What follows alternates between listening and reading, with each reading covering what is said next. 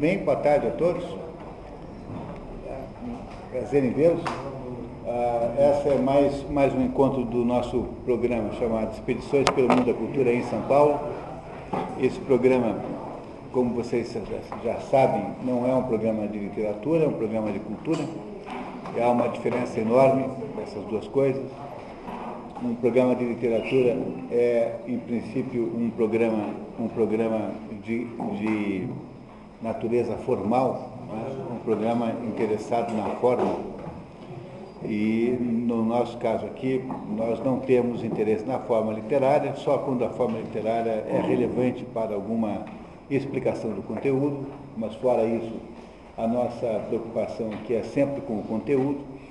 E esse é o nosso segundo encontro de 2009. O primeiro encontro foi a Teogonia de Exildo e agora vamos ver aí o Gênesis, que é um, um dos livros da Bíblia.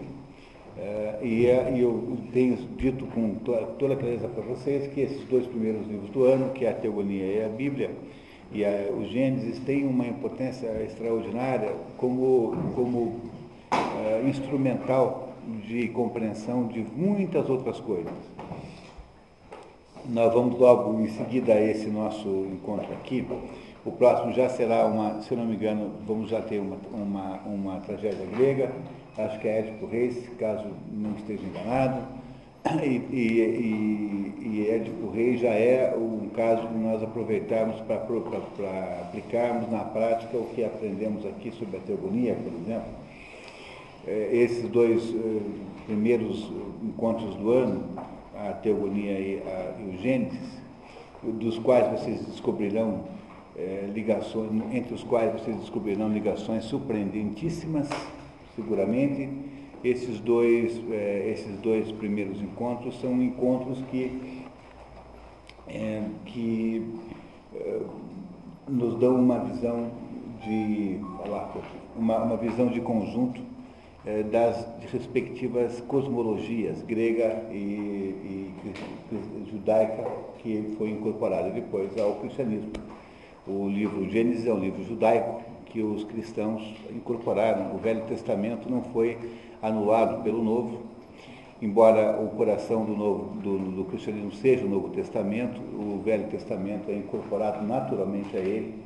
É, tem, obviamente, pontos em que há, em que há uh, não é que eu diria, não é que, não é que, não é que sejam contradições, mas é, inadaptações, mas mesmo assim, no conjunto, o Velho Testamento é é, também profundamente cristão.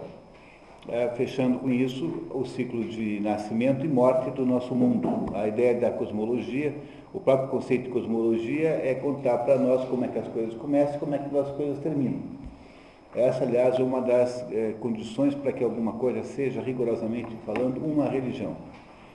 Religião, no sentido estrito da palavra, nós só temos três, que são as três religiões abraâmicas, as três religiões que derivam da matriz de Abraão, que é, o Abraão não é em si próprio um judeu, né? Abraão é um, digamos, um ancestral neutro entre a vertente judaica, que começa com Isaac, e a vertente árabe, que começa com Ismael. As três religiões abraâmicas, portanto, são o judaísmo, a mais velha, depois o cristianismo e, por último, o islamismo. Essas três aí são as únicas a que se pode dar o nome de religião stricto sensu. Embora lato sensu existam muitas outras, lembrando sempre que há uma grande diferença entre uma religião oriental e uma religião abraâmica. As religiões orientais são mais propriamente verdadeiras metafísicas, antes de serem religiões no sentido de que o cristianismo é uma religião. Aqui no Brasil somos todos provavelmente cristãos, a maioria somos cristãos, é a religião que, deu, que, que funciona melhor aqui, sem dúvida nenhuma.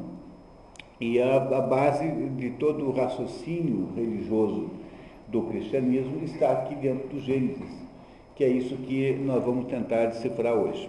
Então a nossa missão é fazer uma interpretação do Gênesis, Lembrando que o Gênesis é uma obra muito complexa, porque ela é subdividida em diversos sub, subhistórias. Na verdade, ela conta, tem um pedaço que é o que nos interessa basicamente, que é o início do mundo, como é que o mundo nasceu, até esse pedaço vai até o momento em que Deus resolve destruir o mundo. O mundo é destruído por Deus por, por, por meio do dilúvio. e repovoado, né, recomeçado pelos descendentes de Noé. A segunda parte da Bíblia, portanto, é mais ou menos assim. A primeira parte tem aí a, o nascimento do mundo, depois temos aí o nascimento da humanidade, que é a história de Caim e Abel, e aí os descendentes de Caim e Abel, entre eles Noé, de Caim, de, de Caim né, entre eles Noé, eh, são encarregados de recomeçar o mundo depois da destruição que Deus promete e faz, de fato, como de fato produz.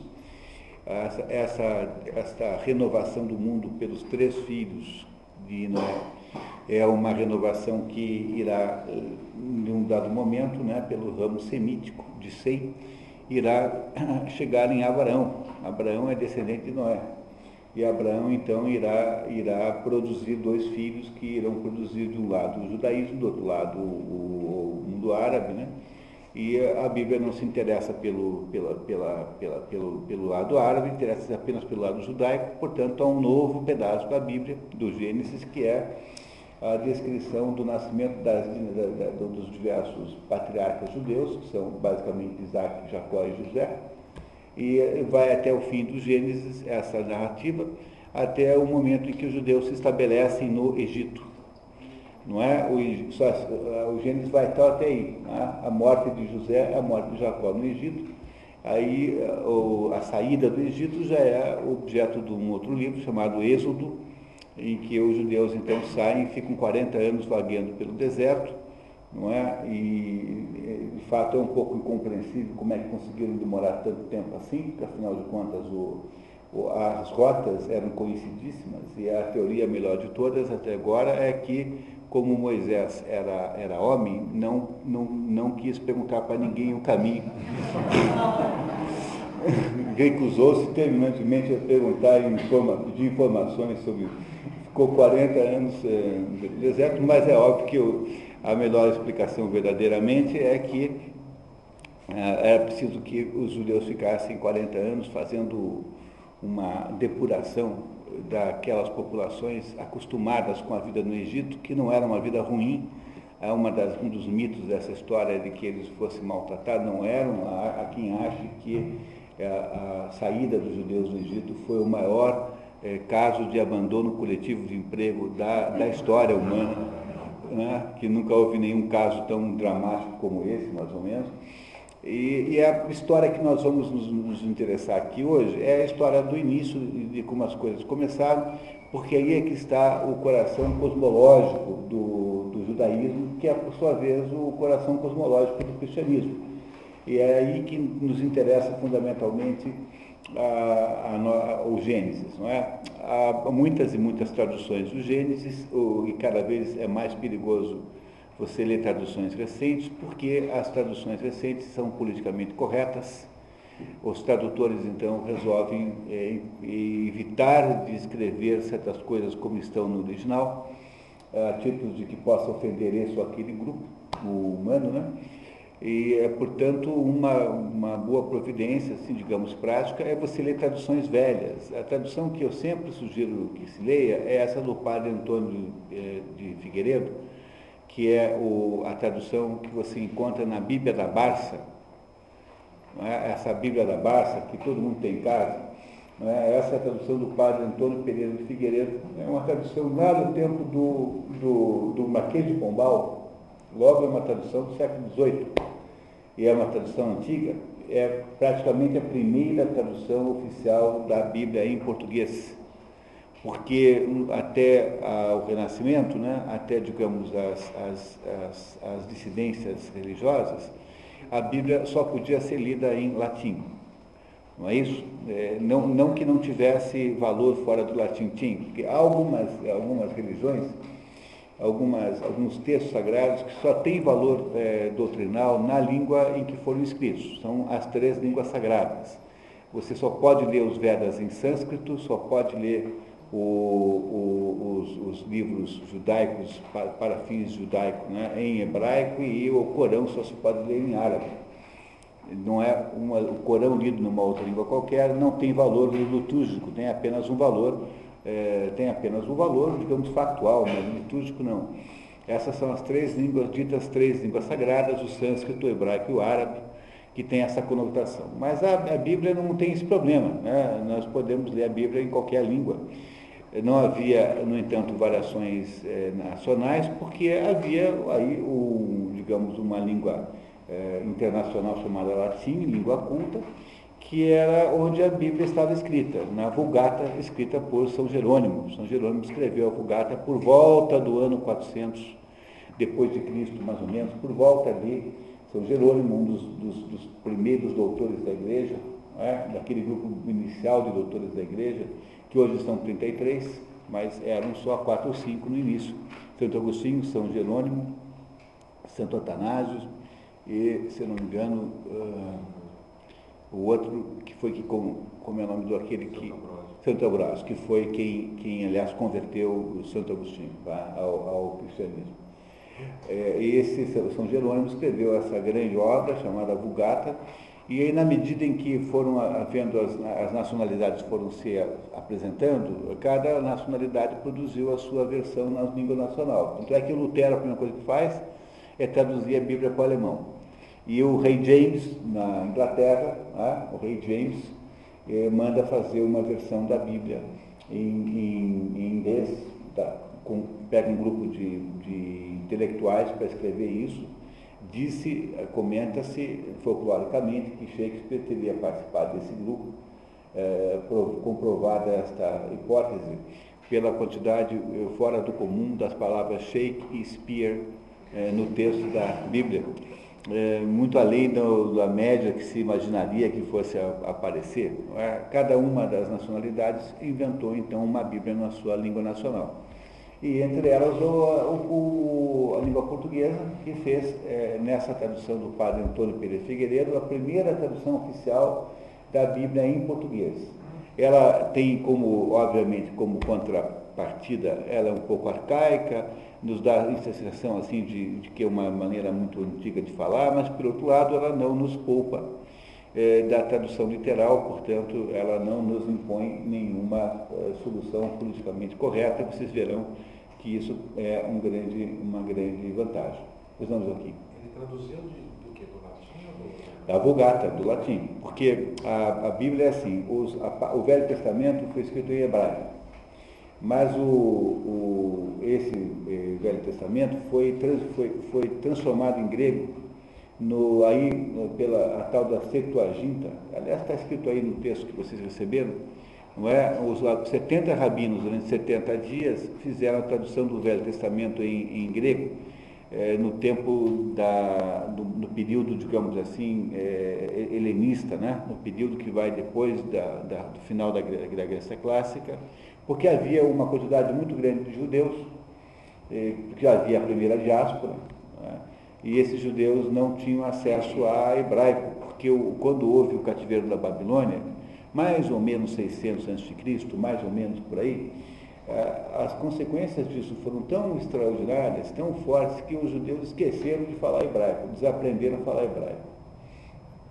E o hebraico ficou sendo uma língua sagrada apenas para fins litúrgicos e deixou de ser uma língua falada pelo judeu do dia a dia. Tanto é que o judeu do tempo de Jesus Cristo não fala hebraico, Jesus Cristo falava aramaico, não falava hebraico o hebraico desapareceu. Como o hebraico tinha se tornado uma língua de acesso muito restrito, é, esses rabinos fizeram essa, essa grande tradução do Velho Testamento, chamada Septuaginta, porque, porque Septuaginta lembra 70, não é? 70 rabinos em 70 dias fizeram essa tradução para o, para o grego.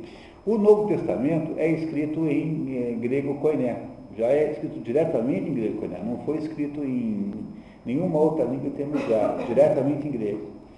O que, que fez São Jerônimo? Pegou uh, o Velho Testamento na versão Septuaginta, mais o Novo Testamento escrito diretamente em grego e transformou tudo isso em, eh, na Vulgata em latim.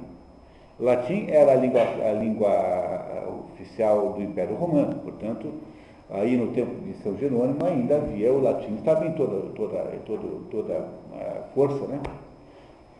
tinha toda a força. Portanto, a, a, tradução que nós vamos ler agora é uma tradução que veio do latim, que por sua vez veio do grego.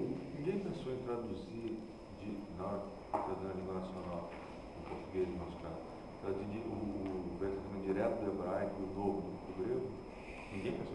Olha, eu acho que deve ter gente que fez isso, né? possivelmente. Né? Agora, a autoridade, assim, então. não, não há nenhuma dificuldade em fazer isso, né? porque você tem todos os textos hebraicos preservados. Não é? O que é, na verdade, é o seguinte, o, a, o Velho Testamento judaico é um pouco menor do que o nosso, eles não reconhecem todos os livros. A, a, a ideia central é assim, o Velho Testamento hebraico é exatamente igual à Bíblia protestante. A Bíblia protestante seguiu o, esquema hebraico. E a Bíblia católica e a Bíblia ortodoxa né, essas duas, a católica e a ortodoxa, né, e de todas aquelas variações da ortodoxia, como por exemplo a igreja menonita do Líbano, todas essas variações são, tem seis ou sete livros a mais a nossa Bíblia em relação à judaica. Não, é que nós inventamos, eles não reconhecem, os protestantes acompanharam os judeus, não, não, não reconhecem todos os livros. Então, portanto, não há nenhuma dificuldade em fazer isso, né? nenhuma dificuldade. No entanto, quase sempre a edição matriz das traduções é a Septuaginta. Porque acho que esses livros não são legítimos, não, não representam, como nós fizemos com os evangelhos. Há 40 evangelhos, nós só reconhecemos quatro. A Igreja Católica acha que só quatro evangelhos são confiáveis ao ponto de serem aceitados, porque eles não têm contradições entre si, não, são, não, têm, não têm problemas maiores, e, e com uma exceção só, todos os, três, os outros três evangelistas conheceram Jesus Cristo, foram testemunhas oculares da história, porque afinal de contas o, o Novo Evangelho, o Novo, o Novo Testamento é uma descrição jornalística de acontecimentos reais, verídicos, concretos que de fato existiram. Não é um livro doutrinal nesse sentido que é o Velho Testamento, por exemplo. Pela mesma razão pela qual a Igreja Católica chegou à conclusão de que apenas quatro evangelhos tinham viabilidade e, e, e seriam aceitos, então, oficialmente, porque há nesses quatro evangelhos verdadeiras barbaridades. Tem gente que escreveu 300 anos depois um evangelho. Querendo contar, o sujeito 400 anos depois quer contar o que acha que aconteceu 400 anos antes. Não é? Não é isso, tá? Aí você de vez em quando encontra um desses, Evangelho segundo Judas. Judas matou-se no dia seguinte lá a traição que fez a, né, do, do, do, da Jesus Cristo, quer dizer, não deu tempo de escrever nada. Você inventou, Judas inventou o que é, só se for um ghostwriter. Né? Aí, Chico Xavier. Chico Xavier, Judas barra Chico Xavier é o autor do Evangelho de Judas. Não é? E o Evangelho de Jesus Cristo é uma pretensão mais estúpida ainda, né? o Evangelho segundo. Bom, isso tem sentido apenas literariamente, você pode fazer um jogo literário com isso, mas em si, doutrinalmente, não tem nenhuma importância. Ah, as pessoas perderam um pouquinho a ideia de, de, separar o que é ficção de entretenimento e o que é coisa séria. Não, é? não dá para você fazer esses, esses jogos assim, porque isso tudo é seríssimo. Veja, quando a gente fala assim, você tem dois mil anos de, eh, de esforços feitos por gente muito mais esperta do que nós todos juntos aqui. Dois mil anos depois, chegou-se a uma base doutrinal do cristianismo. Isso não é um negócio gratuito, assim, que se fez porque tinha que esconder um caso entre Jesus Cristo e Maria Madalena. Essas bobagens, entendeu? Tudo isso é muito diferente, é, é seríssimo tudo isso, né? Mas enfim, então o nosso, o nosso texto, é, o texto aí do padre Antônio Pereira de Figueiredo é um pouquinho antigo, mas vocês vão perceber que vale a pena prestar atenção nele. Né? Como sempre, aqui logo no início uma pequena, é, tem uma pequena, um pequeno comentário introdutório. O Gênesis é o primeiro livro do conjunto de cinco livros, Gênesis, Êxodo, Levítico, Números e Deuteronômio, chamado pelos cristãos de Pentateuco, Pentateuco é a somatória desses cinco livros, significa cinco livros, cinco em grego, né? E pelos judeus de Torá, Torá, tá? que significa coleção de instruções. É exatamente a mesma coisa. Torá e Pentateuco é, a mesma, é o mesmo conjunto de obras.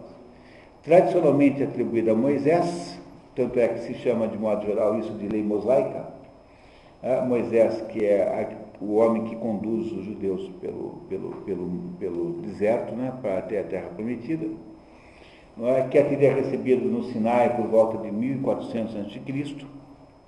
A famosa lei mosaica foi escrita, na verdade, por diversos narradores ao longo de muitas centenas de anos, a partir de tradições orais. Isso tem-se uma certa certeza porque os estudos filológicos, é, o estudo da linguagem mostra que não é o mesmo autor. Você, ainda mais hoje em dia com o computador, você facilmente pega isso, não tem nenhuma dificuldade mais em descobrir isso. Ah, as pessoas têm uma caligrafia é, de escrever, né? Como você tem uma caligrafia na sua letra, também é uma caligrafia na escolha das suas palavras, o modo como você estrutura as suas frases. Não, é, não dá para você confundir isso, dá para descobrir facilmente. Isso não tem grande importância no final, né? No final das contas, tanto faz. Né? Para os judeus, o Gênesis chama-se Bereshit, que significa no princípio, que é justamente a primeira, eh, as duas primeiras palavras do texto. É? é? muito comum, então, também Aristóteles sempre se referia a seus próprios livros, referindo-se às primeiras palavras do texto. Não havia um título. O nome Gênesis, como de resto e dos outros quatro livros, é grego, porque é estabelecido na tradução Septuaginta, em que 70 rabinos em 70 dias. Isso é um pouquinho de folclore, né? Pode ser que tenha 70, 71, né? ou 69. Não levemos tão a sério isso, né? Em 260 a.C., já era o tempo da Grécia, Grécia helênica, né? depois, que, já, depois de Aristóteles, 399, morre Aristóteles, desculpe, 322, né? 322, morre Aristóteles, a partir desta data há uma decadência terrível. A Grécia ela passa a ser apenas uma referência cultural eh, que os alexandrinos eh, estabeleceram, primeiro por Alexandre Magno, né, o Filipe e o seu filho Alexandre, e depois a Biblioteca de Alexandria, tudo isso é dessa época aqui. Mas é apenas uma referência cultural, não havia mais luz na Grécia nesse momento traduzindo para os originais hebraicos do Velho Testamento para atender judeus de língua grega. A obra tem 50 capítulos, narra a cosmologia judaica, o nascimento da queda do homem, a destruição do mundo pelo dilúvio, seu repovoamento pelos filhos de Noé, a história de Abraão e o início do povo judeu, com as sagas de Isaac, primeiro judeu tecnicamente falando, do seu filho Jacó e filho desse, José. A narrativa acaba com o estabelecimento dos judeus no Egito como Abraão não é teoricamente um judeu, e é judeu Isaac, que é filho de Abraão com Sara, é por isso que os judeus fazem a, a, sempre a confirmação da linhagem judaica pela mãe e não pelo pai, não é? que é a mãe que estabelece a judeicidade, digamos, de alguém, é? oficialmente. Esses três aí são os patriarcas do judaísmo. É? Quando você fala em patriarca do judaísmo, está falando de Abraão, de Isaac e Jacó. Esses três aí são, na sequência, os que formatarão o, o digamos, a, a, judaicidade, mais ou menos, e é, é daí para frente que a Bíblia anda. Né? O que nós vamos fazer agora, pessoal, é ler o que está aqui, quando, fazendo uma interpretação de cada um dos pedacinhos que está aqui.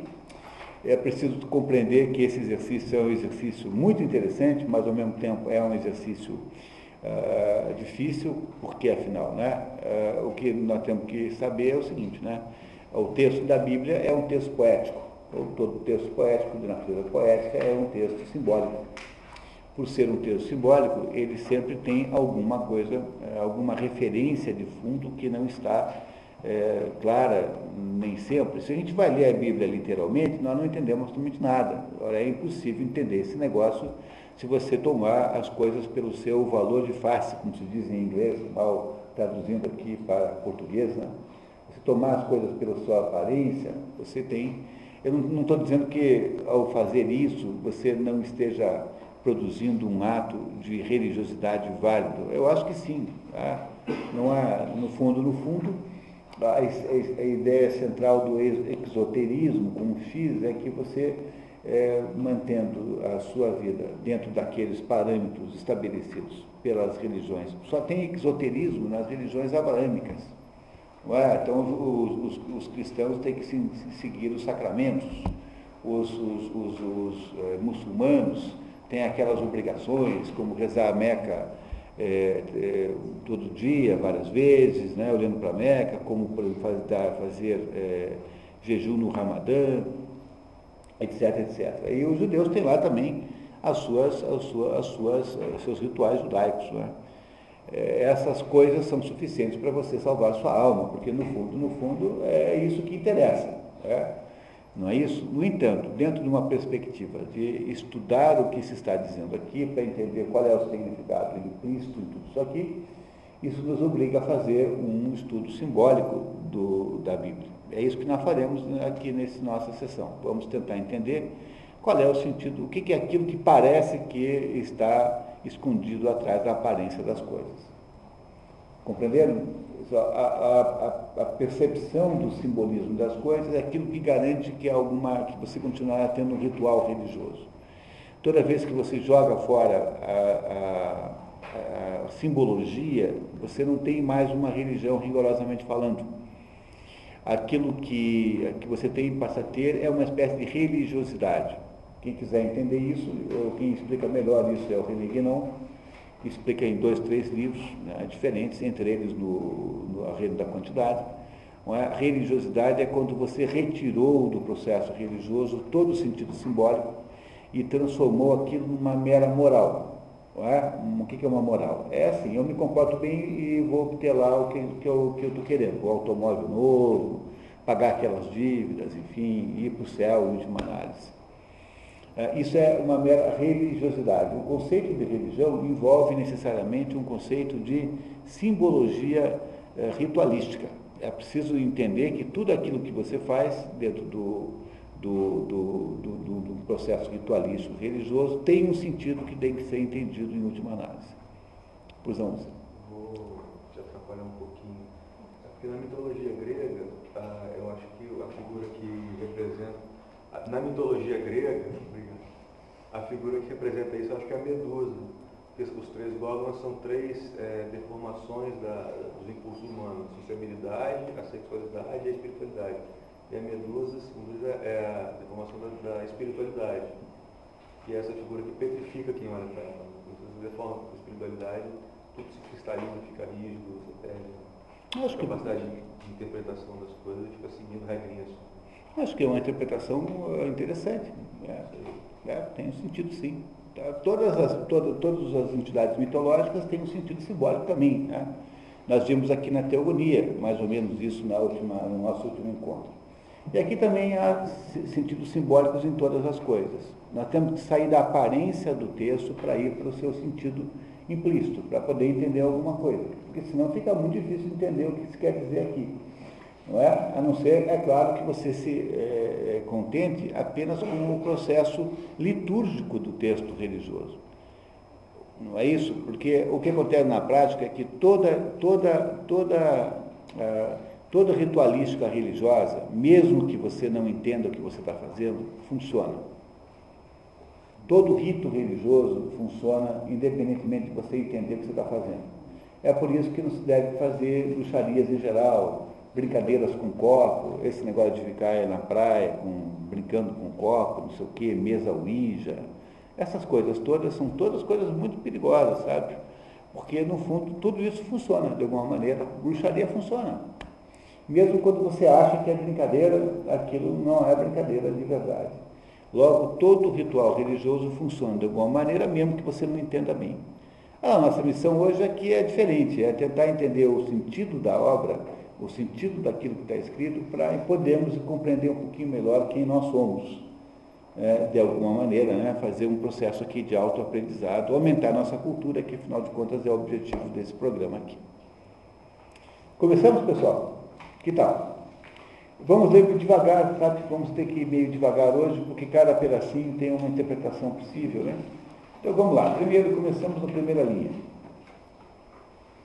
No princípio, criou Deus eh, o céu e a terra.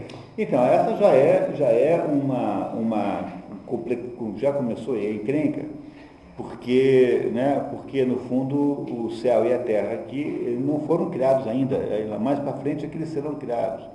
Mas o que é que significa aqui que no começo Deus criou o céu e a terra? Olha, o, o que significa aqui é que Deus cria, no, logo no início, as coisas como, como dualidades. Não é? Quer dizer, para que eu tenha, o céu só existe se tiver terra e a terra só existe se tiver o, se tiver o céu. O que Deus criou, portanto, é a estrutura geral da, da, da realidade. A realidade é que tem essa estrutura dual. E essa estrutura dual é assim, há uma parte material chamada terra e uma parte espiritual chamada céu. Isso é exatamente igual à criação conjunta de Urano e Gaia. Se vocês lembrarem da teogonia, é? tem logo no começo quem é que nasce? Nasce a Terra, e em seguida nasce o céu. Porque não é possível ter a Terra sem ter o céu. Uma coisa implica a outra, necessariamente. O que então logo de cara está escrito aqui é que quando Deus cria o mundo, cria a estrutura da realidade, cria com essa dualidade implícita. É, as coisas estão todas dualizadas. Nós vivemos na estrutura da realidade uma contradição insolúvel, você pode chamar isso de tensão, talvez seja o melhor modo de chamar, entre essas duas dimensões que existem, a dimensão do espírito e a dimensão da terra.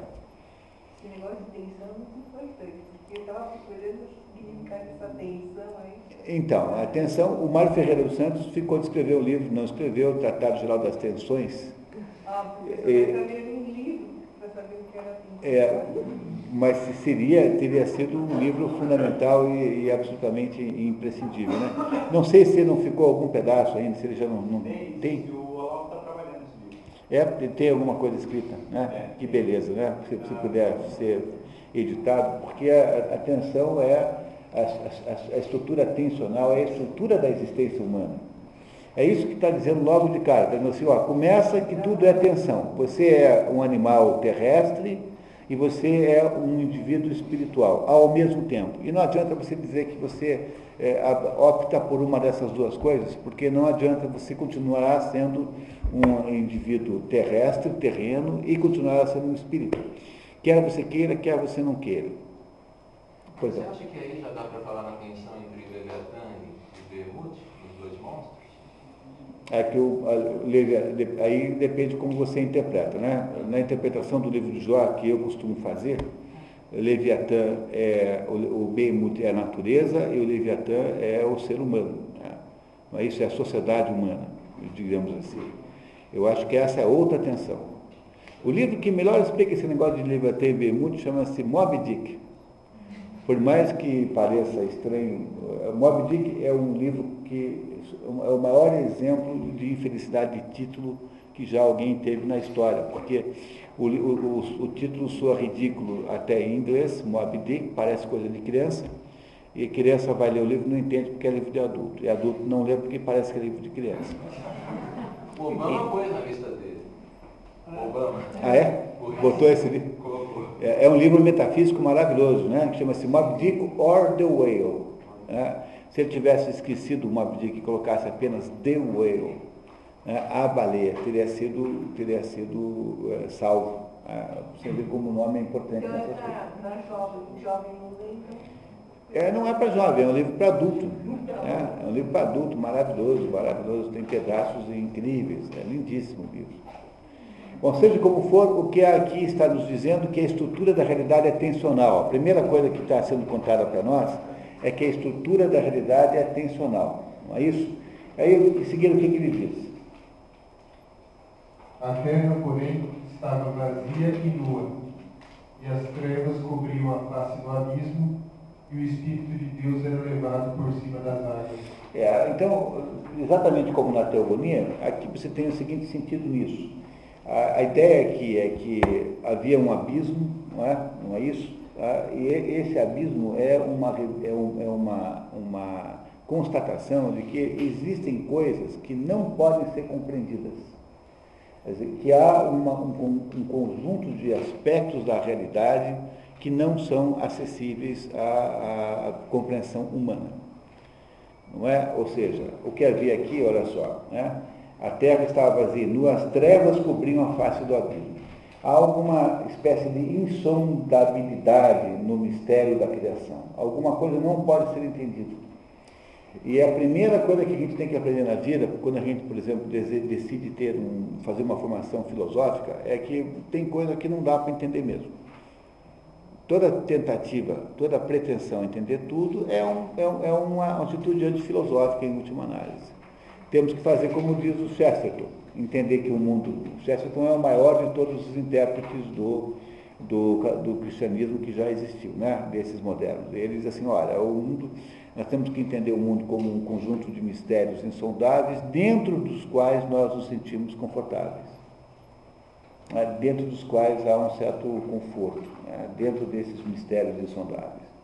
Há, portanto, um mistério insondável que, eh, e no entanto, o Espírito de Deus era levado por cima das águas. As águas têm um sentido simbólico de caos, de, de, de falta de forma, porque a água adquirirá a forma do recipiente.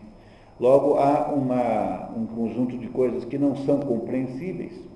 Algumas poderão tomar forma, outras não. Tá? O que é que tomar forma? Algumas poderão parecer aos pouquinhos compreensíveis para a mente humana, outras não poderão. Tá? Não é possível fazê-las. Disse Deus: faça-se a luz, e fez-se a luz. Essa luz aí não é o Sol, tá, pessoal? O Sol ainda não foi inventado. Compreenderam que não é o Sol? O que é essa luz aí? Essa luz é o quê? Essa luz é a capacidade de olhar e entender alguma coisa, não é? Essa luz é a oposição às trevas que havia antes. Portanto, é o pedaço do mundo aos que nós podemos olhar e entender, olhar e ver o que há. Faça-se a luz é a possibilidade de compreender uma parte desse caos. E não é a luz do sol, porque o sol ainda não foi inventado na sequência aqui da criação. Ainda não tem sol. Ah, tem essa luz aqui é uma luz como antítese à ideia de treva, e não como uma, uma luz solar, uma luz física. Nesse sentido, não é a mesma coisa. Na verdade, o que é a luz aqui? Chamaram, na verdade, é o que? É o Logos. É? Logos é a luz. Logos é uma palavra grega que significa é, linguagem, capacidade de explicar, né? é uma palavra que tem um conjunto de significados. Logos é que se cria aí nesse momento. E viu Deus que a luz era boa, e dividiu a luz das trevas. Dividiu o pedaço do mundo que dá para entender do pedaço do mundo que não dá para entender. É isso que Deus faz. Ele viu Deus que a luz era, a luz era boa, ele não sabia? Isso eu estou sempre pensando, como que um ser onisciente pode ver que alguma coisa é boa? Ele tinha que saber. Não, é porque, na, na verdade, né, aqui trata de linguagem poética. Então é o modo como um ser humano está descrevendo isso. Não é? Então não é, não é, não é, não se trata de uma reportagem jornalística das palavras que Deus de fato pronunciou, mas trata-se de uma maneira poética de dizer que Deus foi construído isso porque achou que era bom. É apenas isso, não é? Nem tudo ele acha que é bom. Quando a invenção do homem, por exemplo, não está escrito lá que Deus achou que era bom. Podem, podem prestar atenção nisso, tá? Tá bom? Não está escrito isso lá quando Deus inventa o homem, tá? Lá não diz que achou que ele foi bom. Não é isso? Tá? Tanto é que ele não acha que é bom que resolve destruir o ser humano logo em seguida. É, nós fomos destruídos uma vez, completamente, né, pelo dilúvio, com esse objetivo expresso de aniquilar estas saúvas aí que, que Deus inventou, tal, que não gostou dessas saúvas. Tal. Portanto, o que acontece aqui é que, com a existência do Logos, o Logos, no entanto, não é capaz de explicar qualquer coisa. Há uma limitação na possibilidade da, da compreensão humana. E essa limitação é aquilo que implica em que haja um pedaço que fique, continue nas trevas, um pedaço que continue, que, que esteja sob a luz. É exatamente a mesma conversa da teogonia, se vocês lembrarem bem, é a mesma interpretação da teogonia, é a mesma ideia, no fundo, não é? Continuamos, por favor. E chamou a luz dia e as trevas noite. E da tarde e da manhã se fez o dia primeiro. E chamou a luz dia e das trevas noite. Ou seja, mostrou que há essa dualidade essencial na vida, que há um pedaço que é noite, portanto é incompreensível, é escuro, e há um pedaço que é claro. E isso é característica, essa é uma limitação da própria condição humana. Há coisas que nós não entenderemos sobre a nossa própria vida. Não é? Noite e dia aqui representa simbolicamente essa, essa, essa alternância de saber e não saber. alternância de saber e não saber. Para o homem prometeico moderno, né? para o homem que acha que pode tudo e que é, tudo é uma questão de, de, de, de verba do CNPq, e que aí então, de quanta verba o CNPq vai dar para você pesquisar tudo, né? É uma coisa difícil de entender isso. No entanto, qualquer pessoa que tem um mínimo de humildade existencial, né? ah, para uma sociedade submetida a híbris, a híbris no sentido grego, de vaidade desmesurada, é muito difícil de entender isso. Ah, qualquer pessoa que tem um mínimo de modéstia sabe que você não sabe nem se a tua mulher te trai, pô. vai querer descobrir agora os mistérios do mundo, entendeu? Os mistérios da natureza, os mistérios do o começo, o início, o fim. Mas que pretensão mais estúpida, né? não é isso? É, não, não, não, não é possível ser humilde verdadeiramente, porque como a ciência está endeusada, de certa maneira, o, a declaração de humildade é uma declaração anticlimática, né? dentro do, no, no, do, do, do, contexto do mundo contemporâneo, enfim. E repare que ele diz assim, e da tarde e da manhã se fez o primeiro dia, e não ao contrário. Né? O normal seria dizer da manhã e da tarde, e não como está aqui. Não é isso? Repararam que está ao contrário?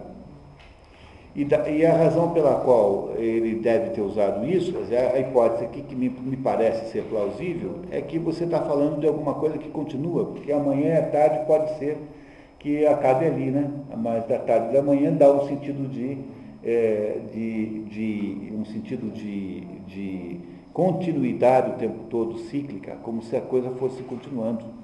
Dá, portanto, um sentido simbólico de, de continuidade se fez no dia primeiro. Acabou o primeiro dia. Cada um desses dias que são produzidos aí são o quê?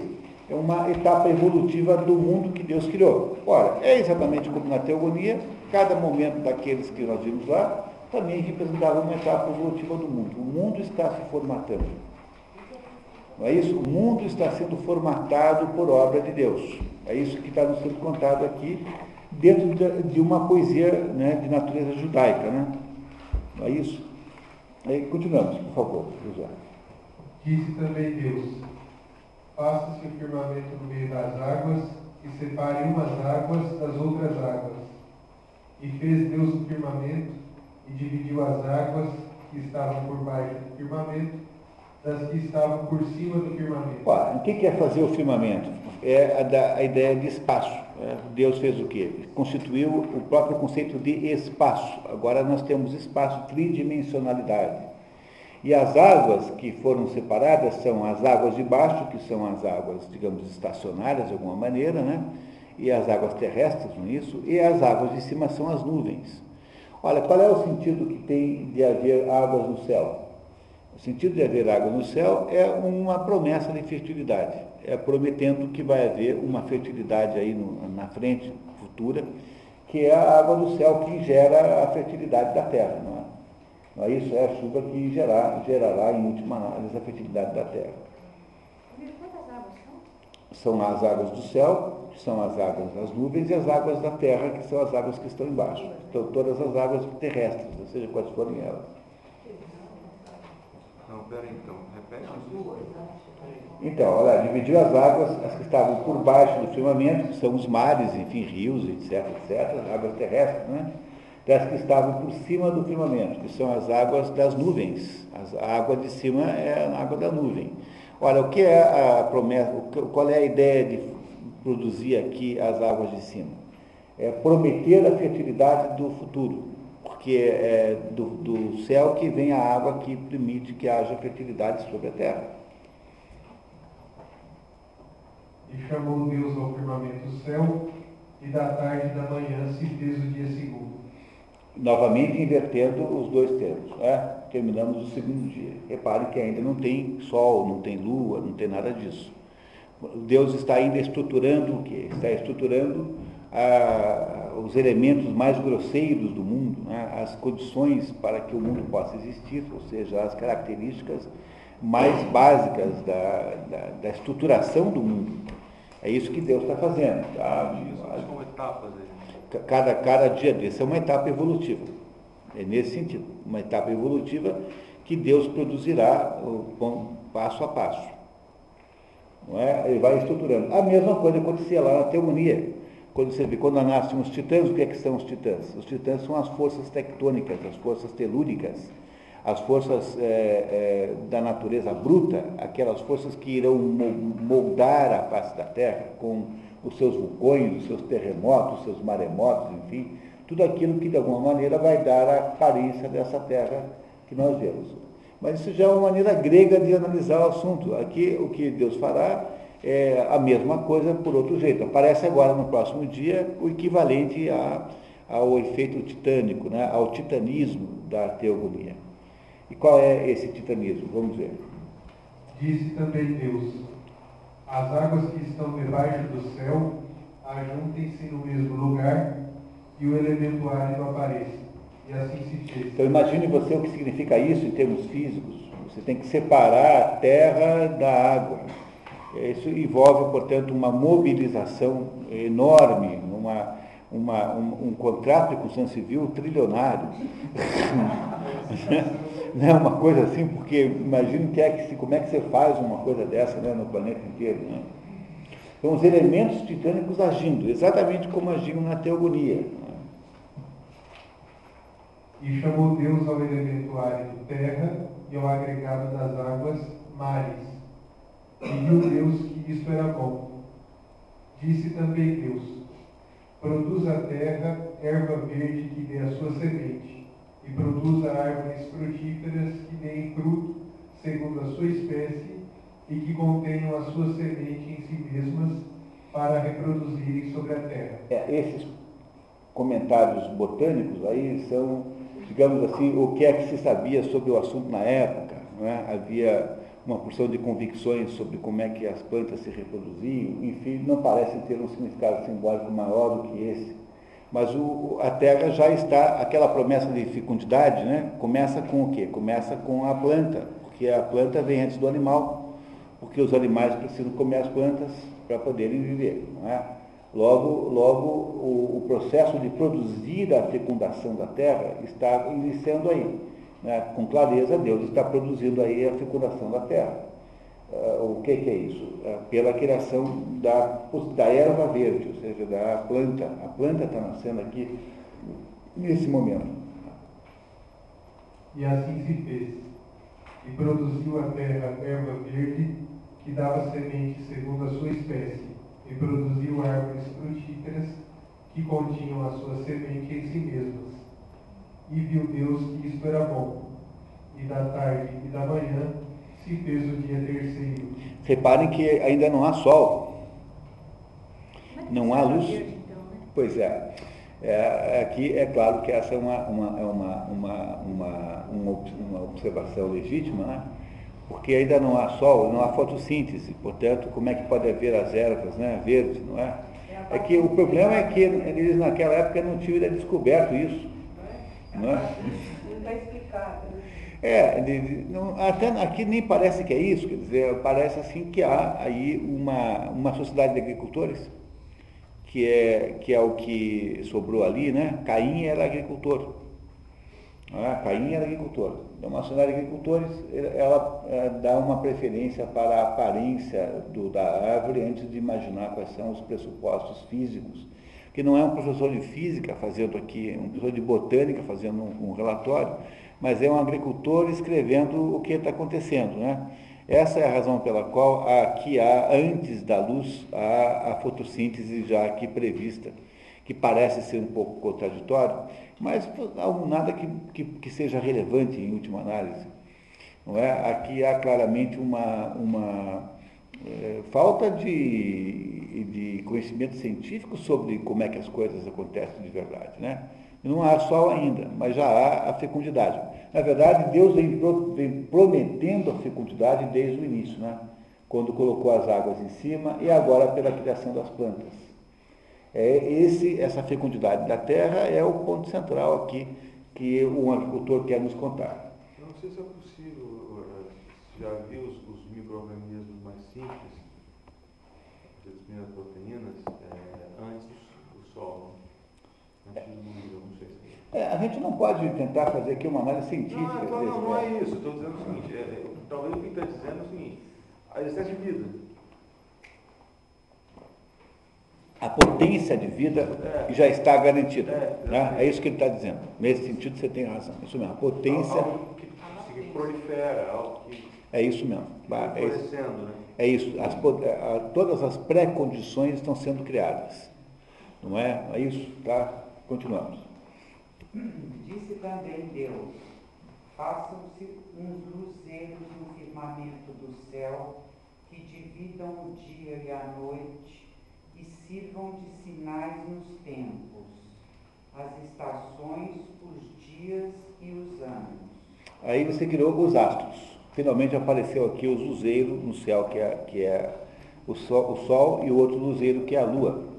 Embora sejam luzeiros diferentes, ambos têm luz, né, de um certo modo. Né? Não é? E aqui criou-se então finalmente a luz, a luz solar no sentido físico da palavra. Né? Os astros reais aparecem apenas aqui. Para marcar o quê? O sinal dos tempos. O que é o sinal dos tempos? Marcar as estações, marcar os dias e os anos. Tudo que nós consideramos marcação de tempo vem do movimento natural dos astros. Tudo, do dia, a semana, o mês, o ano, tudo isso é, é uma referência ao movimento dos astros. Nada disso é arbitrário.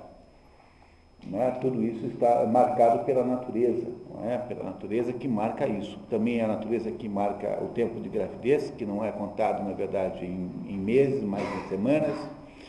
É a natureza que marca o ciclo menstrual, é a natureza que marca todas as coisas. Ou seja, Deus inventou aqui um negócio chamado tempo, que não havia até então.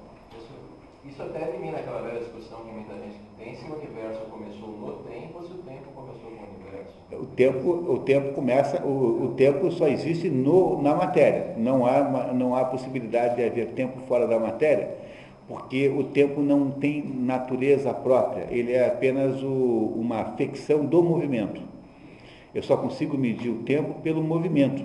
Né? O movimento é que mede o tempo. Logo, o tempo inicia-se assim, a Santo Agostinho que tinha essa, tocou essa polêmica, né? Não é isso? O que perguntava assim, mas o que, que Deus estava fazendo antes de criar o mundo? Né? Dizia Santo Agostinho assim, Deus estava preparando o inferno para quem faz pergunta cretina. é isso que Santo, que, que Santo Agostinho, que Deus fazia antes de criar o tempo. O tempo não existe fora da, no, mundo, no mundo materializado, no mundo, no mundo manifestado, no mundo real e concreto. Deus acabou de criar o tempo aqui, nesse momento. Que luzam no firmamento do céu e alumiem a terra. E assim se fez. Fez Deus, pois, dois grandes luzeiros, um maior que presidisse a dia ao dia, outro mais pequeno que presidisse a noite, e criou também as estrelas. O Sol e a Lua, embora visualmente falando, o Sol e a Lua têm o mesmo, o mesmo tamanho aparente, né? Quando você olha para, para um e outro, eles têm a mesma, o mesmo tamanho aparente, que também, de certo modo, é simbólico. Não é? é a ideia do, da complementaridade que há aí, nesse caso, entre potência e ato, por exemplo. Né? Ontem a gente discutiu um pouquinho isso aqui no trívio. Ah, o Sol e a Lua são o, os dois, são, são, representam simbolicamente a ideia de atividade e passividade, porque a Lua ela apenas reflete o Sol, do, a, a, luz do Sol, ela não tem luz própria, ela é reflexo, portanto ela é passiva. Não é? Então, aquilo que é lunar tem natureza passiva, aquilo que é solar tem natureza ativa sob um certo ponto de vista, e essa atividade e passividade é o que faz ao ver o sínulo. Quem estava aqui ontem não deve lembrar disso. O que, que, é, na verdade, uma coisa que existe concretamente, por exemplo, essa xícara aqui? Essa xícara aqui é o resultado da potência, passividade da matéria. A, a argila que tem aqui, ela podia ter sido transformada em qualquer outra coisa que não uma xícara. A, é a passividade da matéria, associada à atividade da, da forma xícara. Isso aqui é uma xícara e nunca mais vou me referir a isso um pedaço de cerâmica, porque eu, eu mais ou menos escravizei a matéria da xícara dentro da forma da xícara. Não é? É isso, ou seja, a xícara tem uma, a forma da xícara tem uma natureza solar e a matéria da xícara tem uma natureza lunar. Deus está com isso nos dizendo, criando esses dois luzeiros, é, que presidem um à noite e o outro dia, está nos dizendo que a estrutura das coisas é assim. Tudo tem potência e tem ato. Depois, Aristóteles fará a compreensão desse assunto, né, como ninguém mais né, na metafísica, fará então uma maravilhosa, também a física também, né, a física e a metafísica, sobretudo nesses dois livros, fará uma explicação impecável sobre isso, quase é, Olavo diz que é a maior ideia produzida por um ser humano sozinho na história da humanidade, a ideia da potência e do ato. É a maior ideia individual que algum ser humano já produziu. Eu acho que dá para você é, ir por aí, eu acho que tem mesmo esse tamanho todo, sem dúvida tem. Mas está aqui escrito a mesma coisa simbolicamente na Bíblia, dizendo que cria-se a, a, ideia de que é uma coisa passiva e uma coisa ativa, e que a coisa ativa submete a passiva, que é a natureza solar e a natureza lunar, que estão de alguma maneira entrelaçadas. É? Essas ambiguidades humanas são assim, não é? Há uma dualidade em todas as coisas, e que é uma dualidade hierarquizada, não é uma dualidade equivalente, não, é, não, não são simétricas, são hierarquizadas. Deus criou mais um pedaço da estrutura da realidade, mais um pedaço do modo como o mundo funciona. Continuamos? E pô-las no firmamento do céu para luzirem sobre a terra e presidirem ao dia e à noite e dividirem a luz das trevas. É, e aqui ficou claríssimo agora, porque eles dividem a luz das trevas, em que sentido? No sentido de que a luz que, que, que, que uma tem e que a outra recebe, né, é, é a mesma coisa que o sol ilumina a lua, a lua fica nítida, fica clara, não é? a lua é, é misteriosa, a lua é um mistério. Não é? Não é? A lua é relacionada com a mulher, né? por exemplo, simbolicamente falando, a mulher é lunar. A mulher menstrua de acordo com o ciclo lunar, a mulher tem essa característica de fases, de, das diversas fases, não é? La donna é mobile, qual piuma ao vento, como diz o, a ópera antiga, né? Tudo isso tem esse sentido simbólico, não é? Essa, essa digamos, é, mutabilidade feminina está associada a essa ideia. A mulher é mistério, mistério total e completo. Do ponto de vista do homem, por exemplo, é a coisa mais misteriosa que existe. A mulher representa o mistério da natureza para o homem. Quem não, quem não é capaz de entender isso, faça o seguinte exercício. Vai assistir dois stripteases, um masculino e um feminino. E você reparará pela atitude dos espectadores nos dois casos, como é para os homens é uma experiência petrificante, assim, hipnotizadora, porque é como a natureza se revelando, né? E as mulheres verão num homem tirando a roupa apenas um nosso meio histérico, uma, farão uma gritaria só. E não tem nenhum, não tem nenhum mistério numa coisa dessa, entendeu? Do seu ponto de vista feminino, a nudez masculina não implica nenhum mistério, implica, na verdade, numa coisa meio uh, assustadora né, alguma coisa assim meio agressiva, né, em última análise. Então. E essa diferença é enorme está associada com essa lunaridade feminina e a solaridade masculina. Simbolicamente, os dois sexos têm essa diferença de, uh, de, de, como é que se diz, tem essa diferença de natureza. Mas isso não são apenas os dois sexos, quer dizer, a natureza é toda composta dessa dualidade a dualidade que há entre aquilo que tem potência e aquilo que tem ato. O ato define a potência.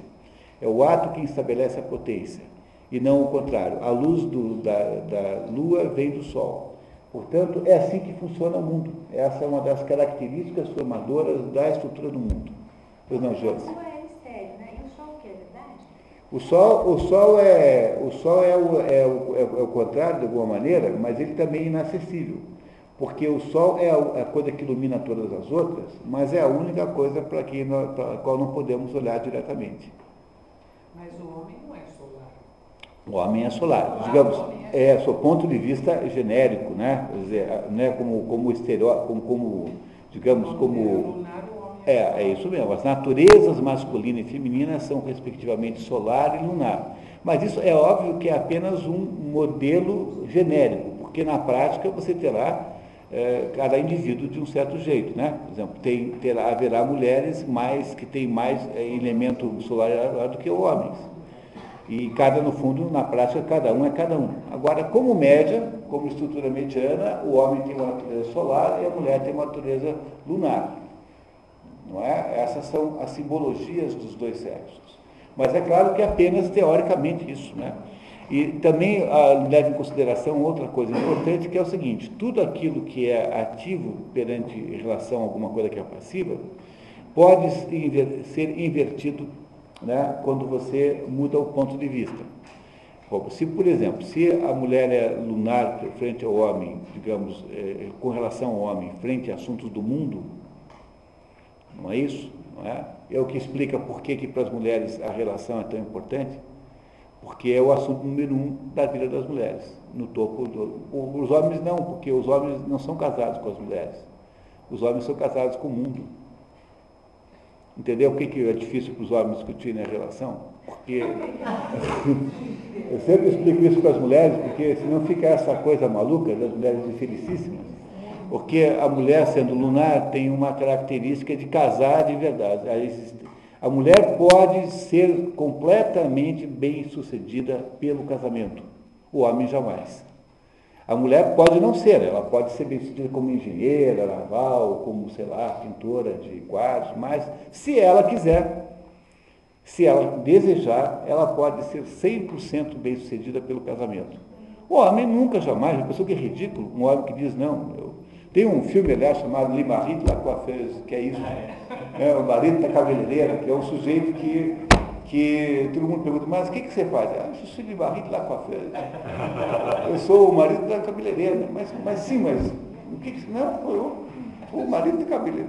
Porque ele era apaixonado por uma cabeleireira desde que ele era criança, e ele, ele construiu na sua existência uma única meta de vida, que é ser casado com uma cabeleireira.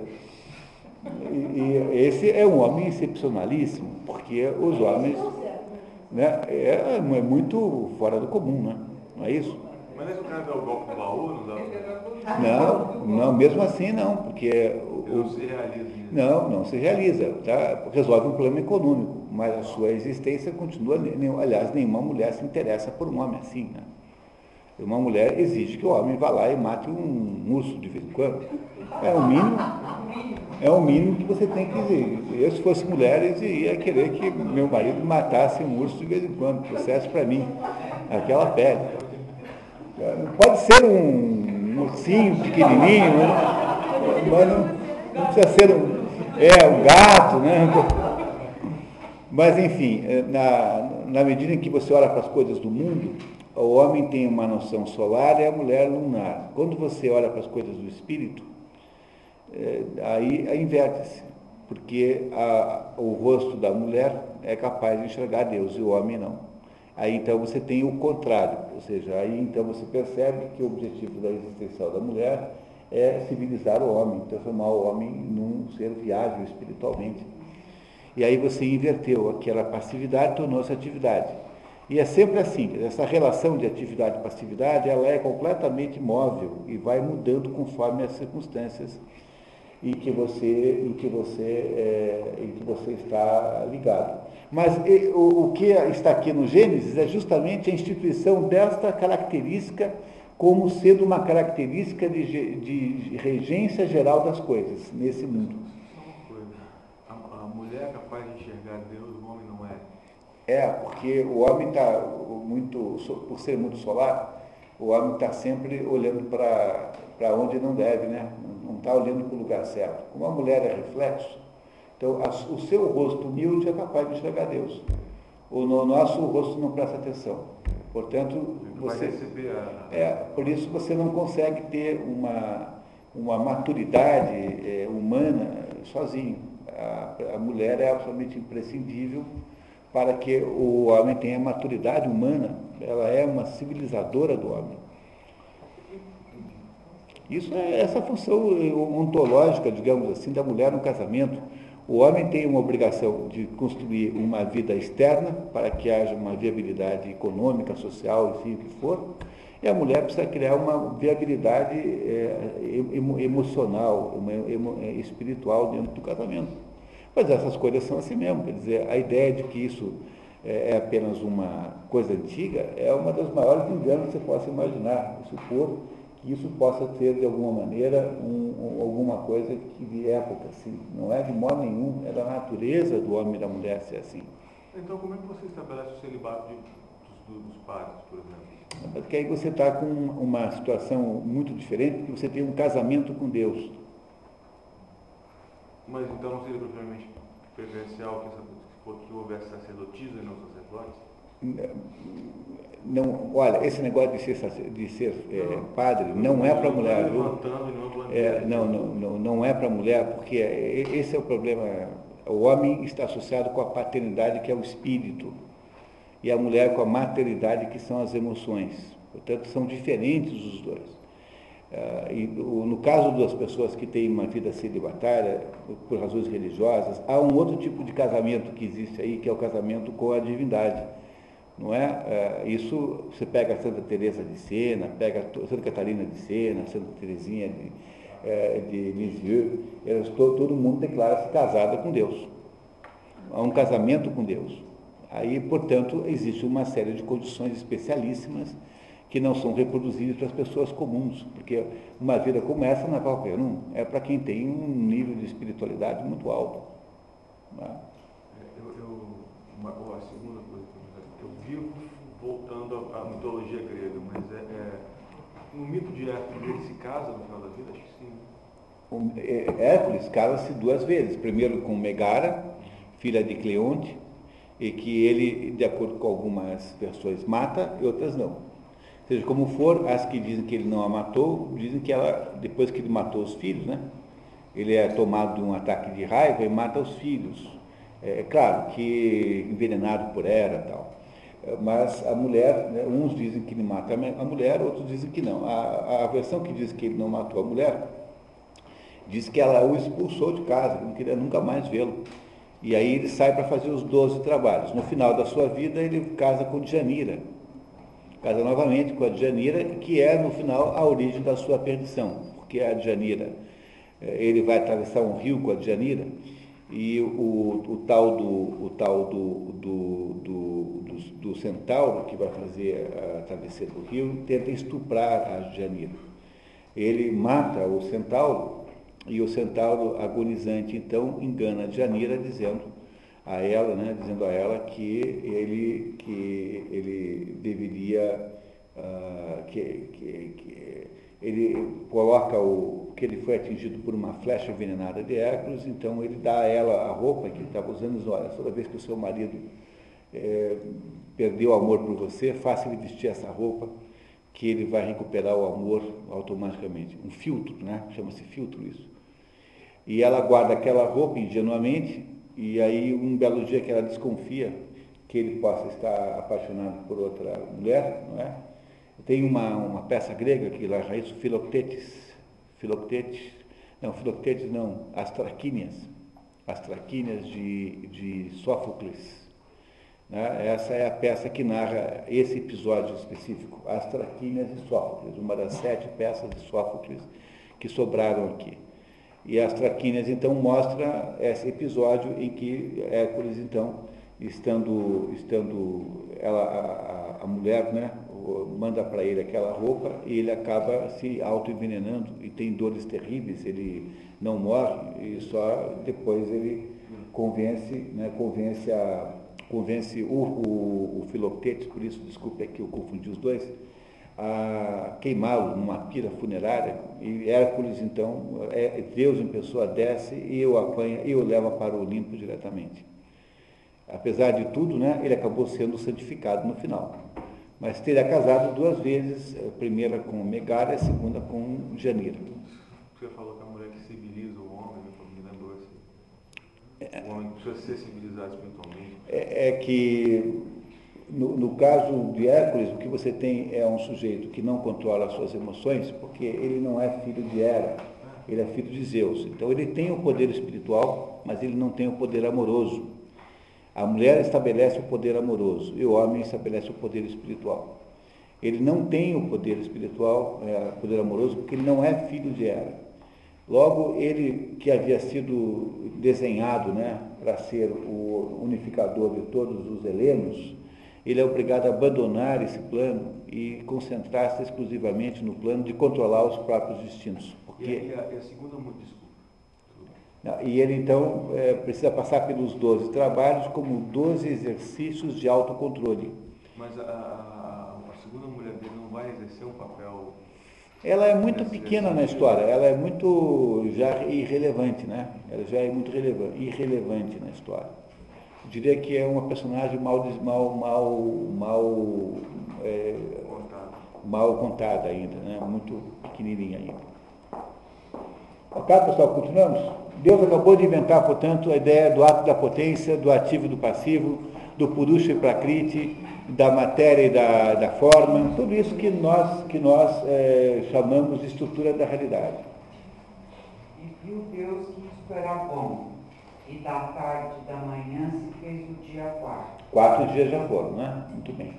Disse também Deus: produzam as águas animais viventes que nadem nas águas, e aves que voem sobre a terra e debaixo do firmamento do céu. As plantas já tinham sido inventadas, agora foram inventados os animais.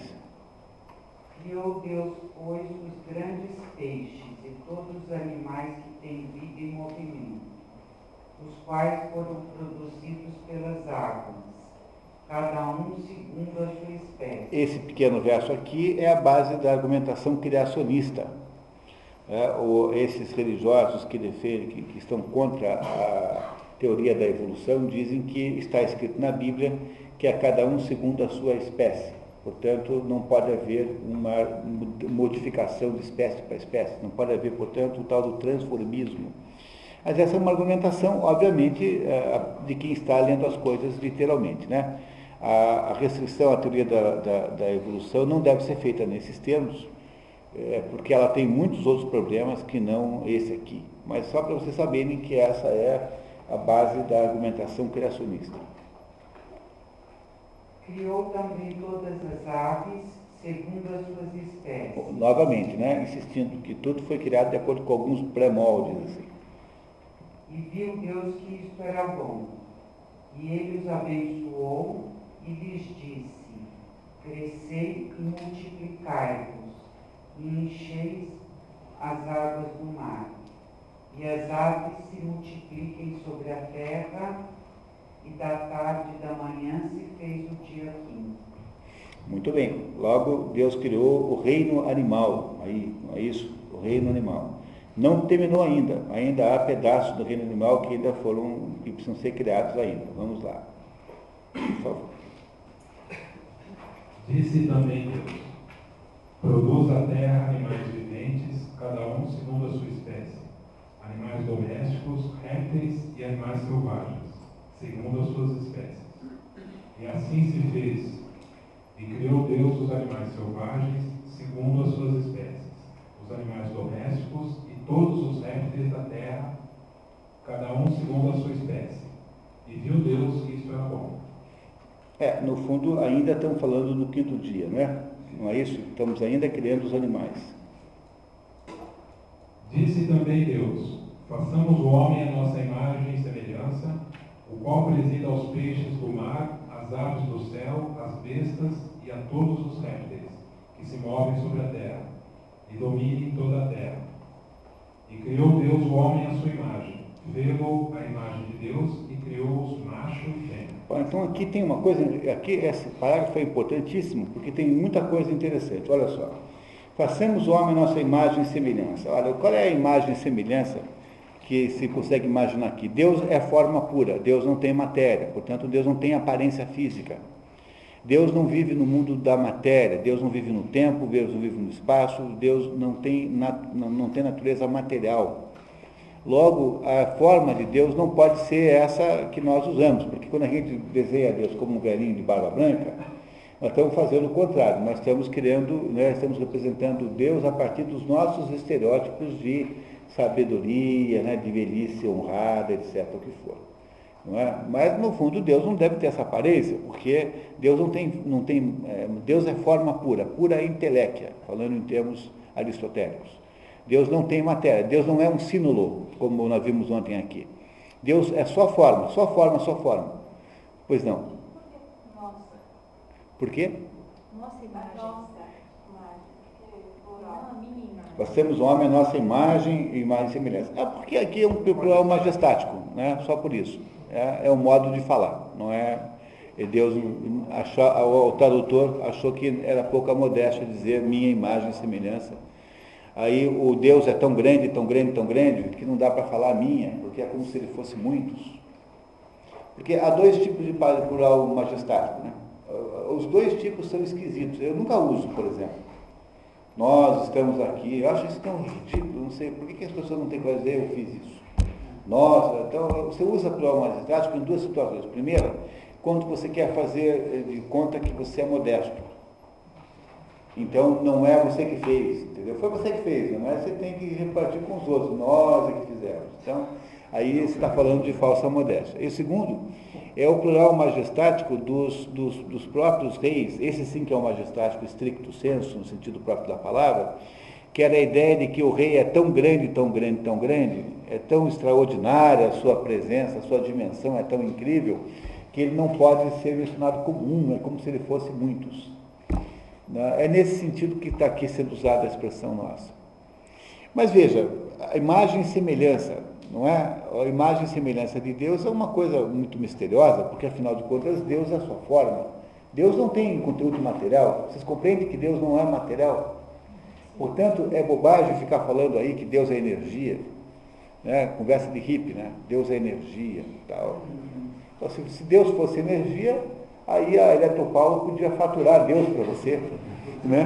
né? Dava para medir Deus em quilowatts, hora. Né? Aí, se Deus fosse energia, a gente faturava pela Eletropaulo. Né? Deus não pode ser energia de jeito nenhum. Deus não é uma coisa física. Deus é uma coisa apenas formal, é apenas uma forma. Portanto, Deus é inteléquia pura, que é ato puro. Deus não tem matéria nenhuma, ele não é um símbolo, como é, por exemplo, este copo que é uma mistura de matéria chamada sílica, né, areia, com a forma de copo. Isso aqui é um símbolo, tem as duas coisas, mas Deus não tem isso, Deus só tem forma. É, é meio difícil de entender isso?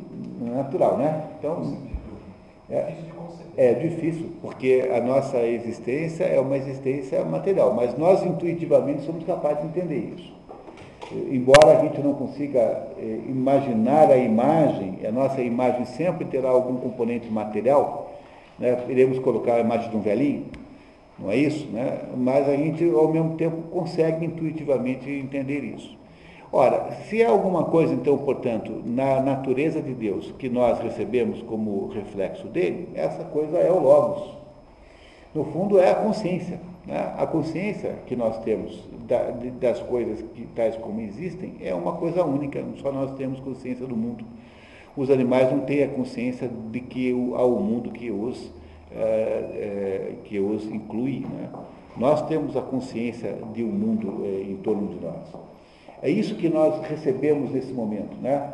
não é isso? Então Deus nos fez a sua imagem e semelhança desse tipo e nos mandou presidir sobre os peixes do mar, as aves do céu, as bestas e todos os répteis, e que domine em toda a terra. Deus nos deu a terra de presente.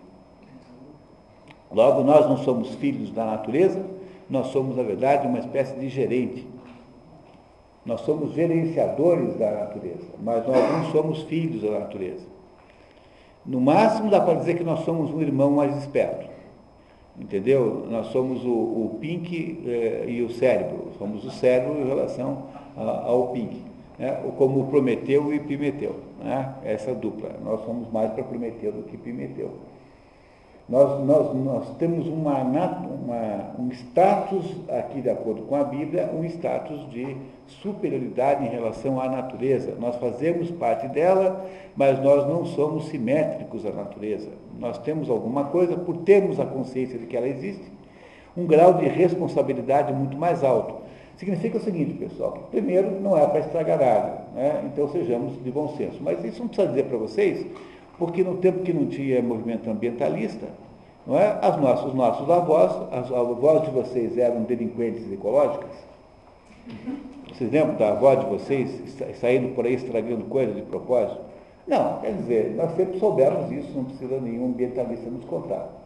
O que acontece nesse processo moderno de ambientalismo é que você está colocando a natureza como uma espécie de divindade, não é? E, e está nos colocando como súditos dela. E isso é, para não dizer no mínimo, uma barbaridade sobre todos os aspectos que você puder imaginar. Então é uma inversão total da ordem natural das coisas. A ordem natural das coisas está explicitada aqui dentro da cosmologia cristã. Não é isso? Se você for de uma religião, não sei da onde, aí tá bom, pode ser que você veja de outro jeito, mas dentro da, da cosmologia cristã, nós somos gestores desse mundo que está aqui. Portanto. Será que não criou todo esse movimento ambientalista, porque nós fomos nós gestores e agora precisou estar fazendo tudo isso para todo mundo cair a pista? Ah, eu, adoraria que fosse isso, mas eu tenho desconfianças terríveis de que não é isso, né? Ah, não é isso que no fundo, no fundo, o que nós estamos fazendo aqui, eu vendo, se você lembrar da teogonia, é mais uma tentativa de Gaia dar o golpe em Urano, é mais uma tentativa da matéria, da Terra, tomar o poder do Espírito. Não nada mais do que isso. É, aquela situação tensional entre o Espírito e a, e a matéria, que está aqui escrita naquela primeira linha, Deus fez a terra e o céu, essa situação tensional é uma situação dinâmica, ela não é estável. Não é? Portanto, há o tempo todo uma tensão entre o céu e a terra. De vez em quando a terra resolve tomar o poder. Essa tentativa de tomar o poder, veremos que acontece aqui também no Gênesis. Mas em nenhum outro lugar ela é tão clara como no, na teogonia, em que você tem aquelas descrições bélicas. Né? A luta, o titanomaquia, a luta dos titãs contra os olímpicos, é? é? uma tentativa, depois o gigante Tifum contra Zeus, são tentativas materiais concretas da Terra tomar o poder. O movimento ambientalista é mais um lance, mais, um, mais uma, uma batalha na guerra entre o céu e a Terra. Não tem a menor dúvida disso. A Terra nunca como ganhar. Ela pode ter vitórias parciais, mas é, no final a ordem sempre se restabelece. Tanto é que Cronos vence um certo ponto, né? E fica mandando até um certo ponto de vista.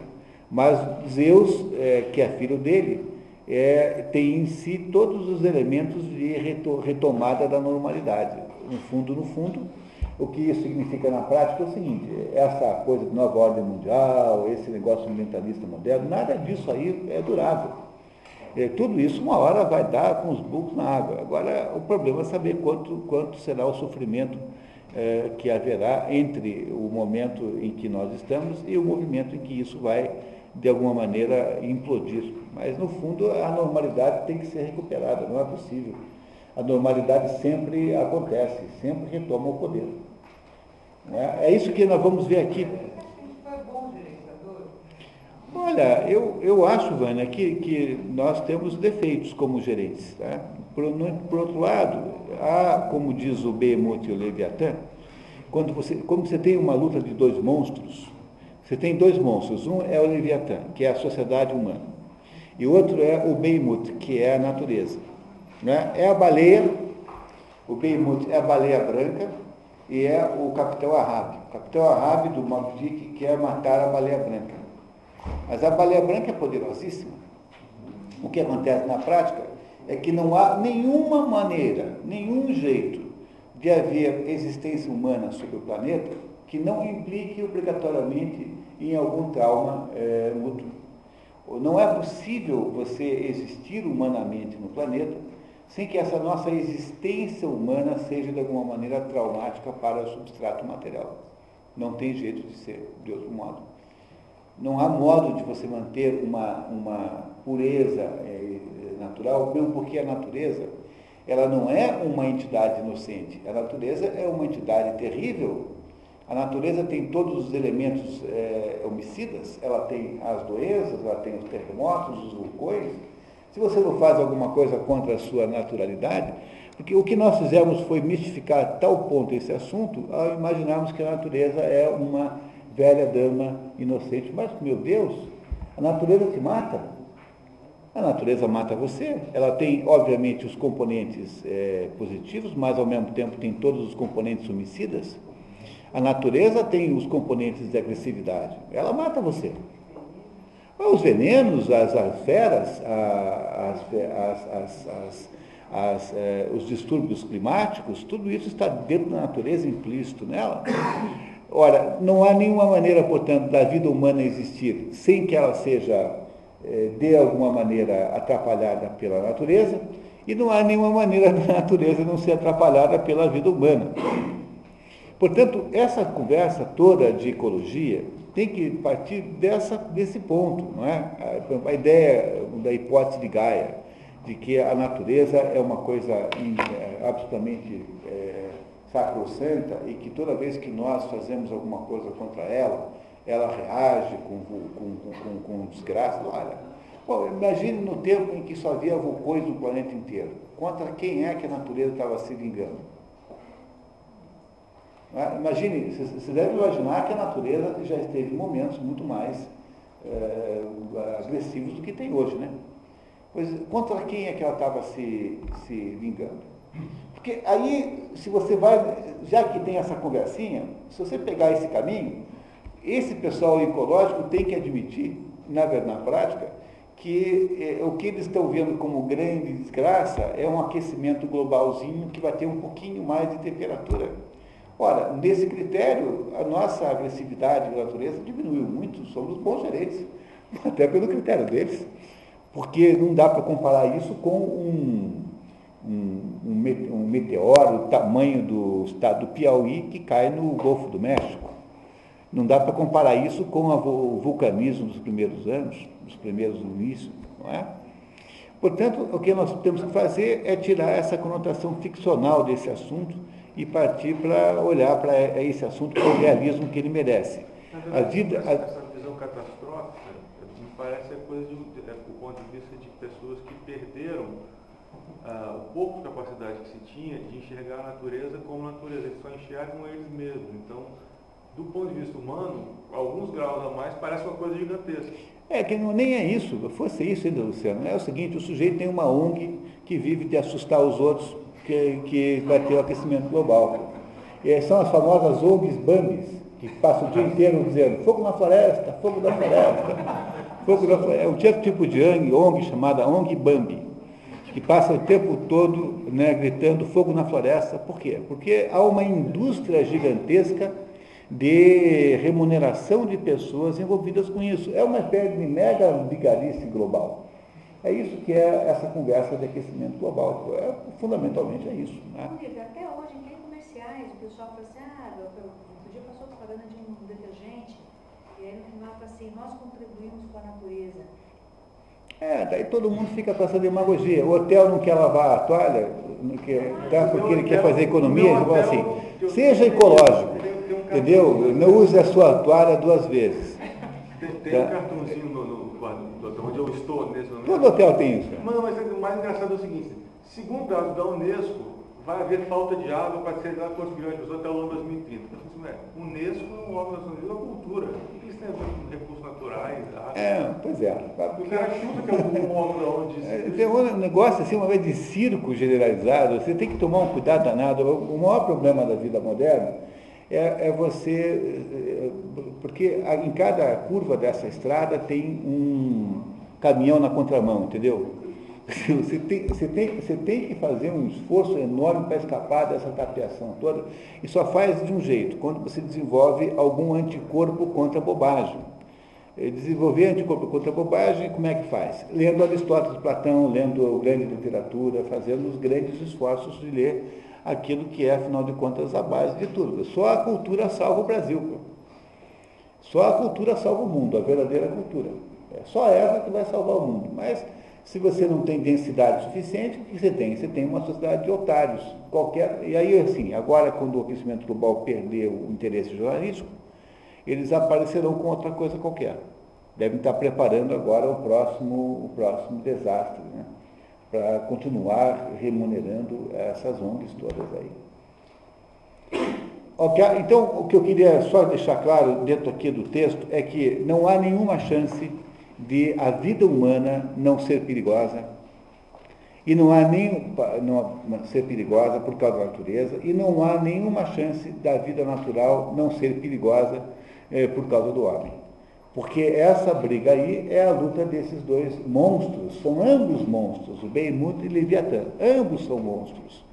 E esses dois monstros estão sempre prejudicando um ao outro. Logo, não sejamos ingênuos e paremos com essa conversa. Vamos ter uma ideia de realismo nessas relações aí. São duas monstruosidades que estão em conflito. Professor, vale só lembrar aqui num ponto mais específico o livro do Lomborg. Então, excelente ah, é isso mesmo.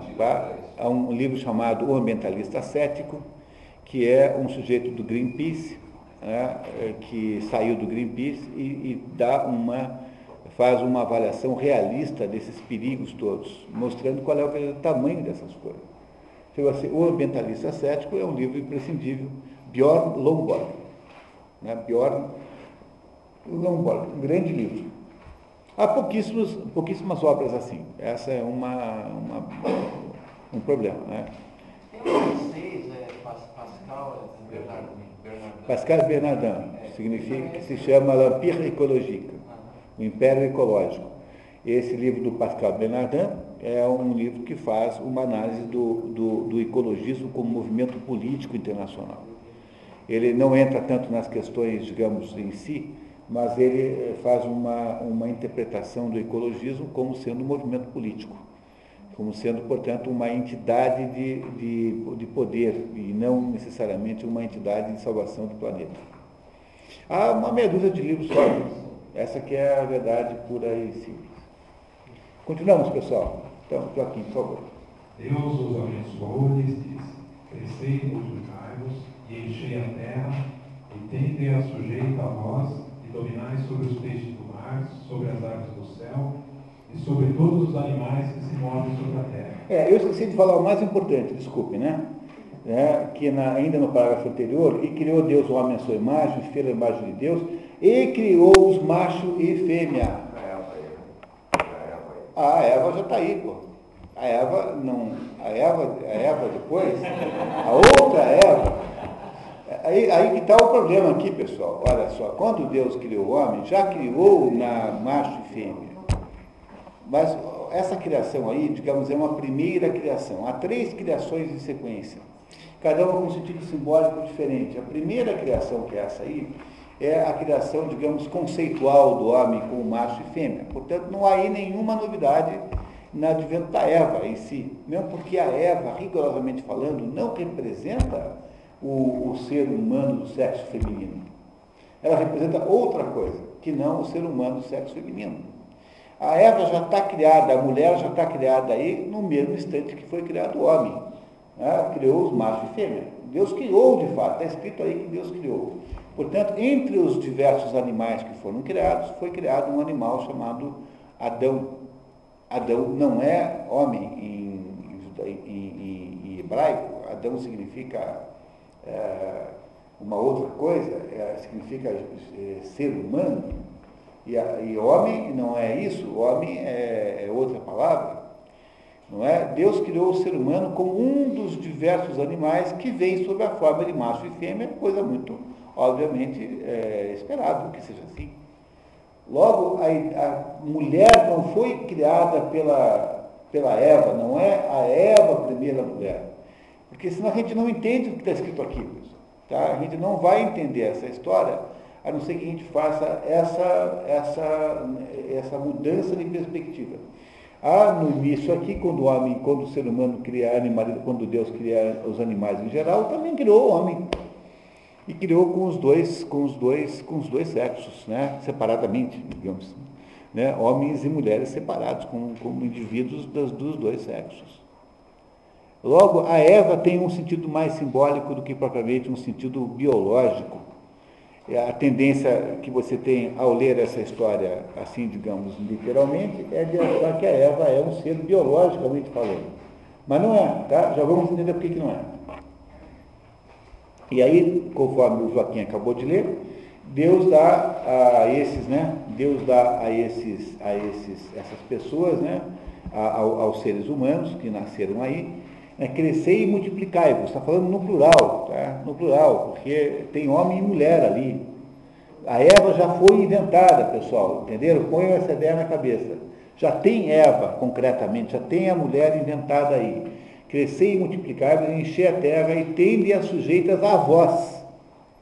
E não a você. Ela não está falando com um homem do sexo masculino, está falando com um casal e dominar sobre os peixes do mar, sobre as aves do céu, sobre os animais que se movem sobre a terra. Não é? Ou seja, Deus deu o planeta para os seres humanos que foram inventados ali, a sua imagem e semelhança, tendo por uh, significando essa imagem e semelhança a consciência uh, de que aquilo tudo existe. Ou seja, a consciência da sua posição no cosmos, a consciência da existência de um cosmos. É nisso que nós temos a imagem e semelhança de Deus, e não em questões físicas. Porque fisicamente parecemos mais com os, com os sinos, parecemos mais com sei lá com o quê, com os animais, é, determinadas categorias de animais, mas não com Deus. É isso. Professor, desculpa, eu não entendi. É, se nós não somos exatamente a imagem de Deus, nós somos o quê então? Nós não somos imagem física de Deus, porque Deus não tem natureza física. Deus não é uma entidade física, Deus só tem forma. Deus é inteléquia pura, ato puro. Deus não tem. É só lembrar sempre do sínulo, né, que é aquele exemplo que eu dei da xícara. Isso aqui é a junção de matéria com forma. Quando o, o escultor, sei lá, o modelista, né, o, o operário produz esse negócio aqui, ele pega a matéria chamada cerâmica, que poderia servir para outros fins, e dá uma forma tal que todas as pessoas passam a ser obrigadas a chamar isso de xícara. Passe-me a xícara, por favor. Por quê? Porque a tal da cerâmica passou a ser encapsulada, ela foi aprisionada de uma certa forma chamada xícara. Pois tudo que há no mundo material é assim, é sínolo, tem essas duas características, sínolo com S. É o nome aristotélico para isso. Tem matéria e tem forma. Não é isso? A forma sozinha pode existir? Pode. Ela é, ela é real, ela é quase real. Não é? No entanto, Deus é o, o caso contrário. Deus só tem a forma de Deus. Deus não tem matéria nenhuma de Deus.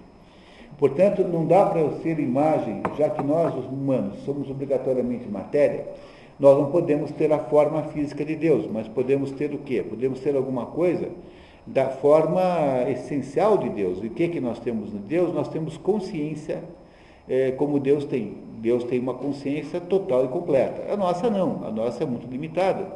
Mas nós temos a consciência da morte, nós temos a consciência da vida, nós somos com a consciência de que esse mundo é um entre muitos, nós temos a consciência até de poder entender que Deus existe.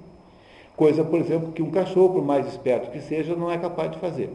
Ele não tem nenhum grau de consciência na vida. Ele tem um grau de imediatividade nas relações afetivas. Mas consciência de que ele vai morrer, por exemplo, ele não tem nenhuma. Não tem ideia de consciência de morte. Não é? Professor, posso, posso fazer um pedido? Quem fizer pergunta, faça em voz alta, porque a gente não escuta. Vocês não escutam? Se então, perguntar lá, eu, eu escuto porque eu estou no meio, mas acho que aqueles lá não escutam. Ok, pessoal. Então vamos caprichar. Vou perguntar, então, se Deus não tem forma, então ele pode ser ela. Não, porque tem forma. Porque é, matéria, né? A diferença de sexos é uma diferença genital, né? Portanto, é uma diferença de forma material, é isso? A diferença genital é material. É uma quantidade maior de material que vai no macho e menor que vai na fêmea. Né? Sob um certo ponto de vista. Não, não sei, depende, claro, do tamanho do. do depende, claro, do número do sutiã, né? Mas, mas é uma diferença material. Portanto, Deus não pode ser mulher de jeito nenhum, mas pela mesma razão pela qual Deus não pode ser homem. Até porque não seria infinito se ele fosse só uma É, Deus não é nem homem nem mulher, entenderam? entenderam? Essas, tem essa polêmica, por exemplo, tem umas feministas que acham que tem que chamar Deus de Elo. Mas tem umas bíblias esquisitíssimas aí que Deus não é mais ele, é Elo. Parece, parece coisa de gay, né? Parece coisa de elo, chamar alguém de elo. Sei lá, parece coisa de, de, de, de, de parada gay, elo. Porque imagina-se que é um grande, que é uma grande ofensa às mulheres referir-se a Deus masculino, quando na verdade é apenas uma referência, meu Deus. É, Deus não é nem homem nem mulher, Deus não tem essa existência, ela não tem essa materialidade. É? é? É, muito difícil de entender isso na prática, porque nós não temos acesso a essa forma pura. Por isso é que quando a gente lê lá o Evangelho de São João, não o Apocalipse, o Evangelho de São João, você tem ali naquele Evangelho de São João, você tem a explicação é, mais interessante de qual é, como é que é estruturada a realidade. É, Deus não é nada, porque Deus não tem materialidade, não é? Tanto é que os orientais dizem que Deus é aquele que não é, por causa disso, porque Deus não tem materialidade nenhuma. E toda vez que você diz que alguma coisa é, obrigatoriamente você a limita. Quando eu digo que uma vaca é um mamífero, eu estou automaticamente proibindo a vaca de, de, de. Logo, toda definição envolve obrigatoriamente uma limitação. Deus não pode ter nada disso, porque Deus é ilimitado. Portanto, Deus não é nada. Deus, então, que não é nada, precisa, paradoxalmente, dar um passo atrás para que o mundo possa existir. No primeiro passo que Deus dá, ele cria um nível de realidade chamado angélico. No segundo passo que Deus dá, cria um nível de realidade chamado sutil. E no terceiro passo que Deus dá, cria um nível de realidade chamado matéria. Pois o ser humano participa desses três níveis de realidade. O nosso corpo pertence à matéria, a nossa psique pertence ao mundo sutil e o nosso espírito pertence ao mundo angélico. Mas nós não temos acesso ao mundo divino. Ah, o que está além do mundo angélico não, não é acessível à nossa compreensão de modo nenhum, nós não podemos nem imaginar isso. Portanto, eh, continuará sendo o abismo de trevas, aquilo que está lá no começo da descrição do Gênesis, não haverá possibilidade de acessar isso jamais. É, esse é o problema central disso. Dizer, nós, nós não, não, somos capazes de entender o que, que é isso, né, chamado Deus. Não é? Embora, obviamente, Deus, como tudo que existe, deixa-se conhecer de alguma maneira. Ele deixa-se conhecer muito imperfeitamente, não porque ele faça de propósito, mas porque os nossos meios de conhecimento são muito é, limitados. E nós conhecemos coisas de Deus, mas conhecer Deus plenamente não está na nossa, no nosso poder de acessibilidade. Isso jamais conseguiremos. Nem no juízo final. Continuará sendo um mundo de mistérios, ainda assim. E essa é a graça toda da história, porque seria muito chato se fosse o contrário. Paramos um pouquinho, pessoal, para tomar um café? Que tal? E voltamos daqui a 10 minutos? Está bem na nossa hora? Então vamos lá. Peraí, antes que a gente aborde, deixa eu te abordar. Eu o saco hoje. Ah, tá. É, uma das coisas mais interessantes que eu acho sobre a criação do mundo é uma coisa que. Algumas coisas. É, eu lá me disse uma vez sobre o lobo. Eu não me lembro qual artigo que escreveu isso, mas é, é lobos com razão de vida, proporção. É, é, é, momento, teve um momento em que se criou a primeira molécula de água, dois átomos de, de hidrogênio e um de oxigênio. Essa proporção não é física e ela pré-existe é, é, eternamente a esse momento da primeira molécula de água. Pre, é, ela é, é, existe eternamente tanto antes quanto depois. A, a, a, ideia da proporção. É, as coisas são proporcionais. Sim. A, a fórmula matemática é imaterial e eterna. Isso. E que, por outro lado, aí eu desenvolvendo, é, além disso, para você ter um átomo de hidrogênio, o que faz com que tenha hidrogênio, não oxigênio, ou boro, ou qualquer coisa, ele tem tantos elétrons para tantos íons, para tantos prótons, etc. E cada um gira de tal maneira, ou seja, são proporções, de proporções, de proporções, de proporções, né? e, e, assim por diante. A ideia do, do, do, da realidade como um sistema infinitamente complexo de proporções. E, opa, rapaz, tiro daqui a 10 minutos, pode ser? Falou. É, isso seria o lobo divino, seria a inteligência de Deus. Entre outras coisas, né? É, é, uma, é uma das É uma das características. Por isso, é assim, o fato de que claro. nós somos capazes de pensar de e, e raciocinar no sentido de estabelecer proporções, é onde nós estamos refletindo a imagem, a imagem e semelhança de Deus. Mas é, quando que o verbo de Deus pairava sobre as águas, segundo o Olavo, é, é, esse sistema infinito de, de, de proporções é, presidindo, gerando uma, um elemento, tipo, uma, tipo, uma possibilidade, uma potência, mas que não tem uma forma definida ainda, que é a água. É isso mesmo, eu concordo, acho que é isso mesmo. É, né? e aí que depois quando Deus separa as águas da terra, dizer, a, a, houve o primeiro ato, quer dizer, é, é, concretizou-se alguma coisa, agora não pode deixar de ser mais a, o mundo manifestado. Houve uma manifestação dessa possibilidade como algo concreto. Mas o que eu fiquei pensando, depois que o Leandro é o seguinte, esse plano das águas seria o, mundo das ideias de Platão ou seria a matéria segunda do nosso mundo que fala René Guénon? Entendeu? A matéria é, é, que precisa ser fecundada, ela tem potência, mas tem a ver com o que eu te perguntei ontem. Que, a, que, a, que a, o ato precede a, potência, entendeu? O ato precede a Eu, potência. eu fiquei pensando qual, qual dos dois. É, é a matéria que precisa ser fecundada pelo espírito ou é a forma, ou seja, o espírito que ainda não fecundou a matéria? É assim, o ato de criação é atualizar a potência. As águas, eh, aquelas águas lá, so- sobre, cima das quais, sobre as quais para né? Deus a potência absoluta inicial, matéria-prima. Matéria-prima no sentido escolástico da palavra, primeira matéria. Mas o que ele diz, o Guénon, é que o, eu queria muito ter visto essa leitura que você fez do programa. Pois é. Infelizmente não deu. Mas o que ele diz é que é, a matéria-prima tem que ser matéria-prima de outros mundos também, não necessariamente desse. É uma matéria-prima que, para ela se especificar e tem que ter quantidade, primeiro ela tem que ter a matéria segunda, que, essa matéria que nós estamos vendo no nosso mundo já é matéria terça, por assim dizer. É, é isso. é, você tem cada. Até, porque cada, cada coisa li- lida com um nível de matéria mais sofisticado, né? Então, é, Vai especificar. é, porque aí a, a matéria-prima é meramente relativa, né? Você tem uma. Ela é matéria-prima relativa De outra a coisa. alguma coisa, não é isso? Mas é esse conceito exatamente, ou seja, nós só sabemos que o mundo é o mundo porque o ato, a inteléquia é, divina, produziu um ato que é a criação. Essa criação, então, gerou esse mundo que está aí. Quando a gente descobriu que esse mundo está aí, é que nós percebemos que ele podia existir potencialmente antes de existir. Quer dizer, a potência tem que estar lá presente antes, mas ela só é perceptível pela intermediação do ato. Do ato. Porque o ato é sempre prioritário à potência. Primeira regra de Aristóteles. Não, mas aí, tem- o que eu perguntei é o seguinte, para que a potência exista, é preciso que exista uma forma.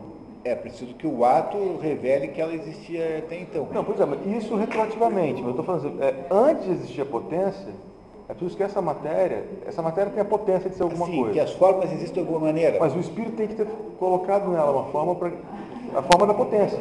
É, então, essa forma da potência é o que Platão fala, o que ele chama de eidos. Essa forma, essa é a forma platônica. Então, então tem que haver é, é, uma forma que vai gerar uma potência, uma matéria. Não, é assim, a forma existe antes, a, a forma está na mente de Deus. Por isso que você transforma Platão em cristianismo em, em dois minutos. Onde é que estão as formas, eh, as formas ideais? Eidos. No logo divino, Estão onde? Na mente de Deus. no verbo divino, por assim É, no- na mente de Deus. Então, Deus tem essa forma, o que, que ele faz? Ele transforma aquela matéria potencial que tem ali, que é a água, no que? No mundo que está aqui desse jeito que é. Porque ele julga que esse seja o melhor dos mundos possíveis. Isso seria matéria bruta, então, esse, esse- esse plano, da, a, a matéria com potência, que não foi... É potência praticamente pura, embora, de acordo com o René Guénon mesmo, não exista a possibilidade de ter matéria que é totalmente matéria. Você vai recuando. Não, porque você tem, mesmo que fosse, digamos, alguma sopa tão básica, tão básica, que não tivesse nenhuma diferenciação, ela teria três dimensões. Seria a altura, largura Não, e não seria desse, não seria desse mundo. Portanto, não é possível existir eh, apenas a matéria sozinha. A matéria tem um componente de forma, por mais seja primitivo.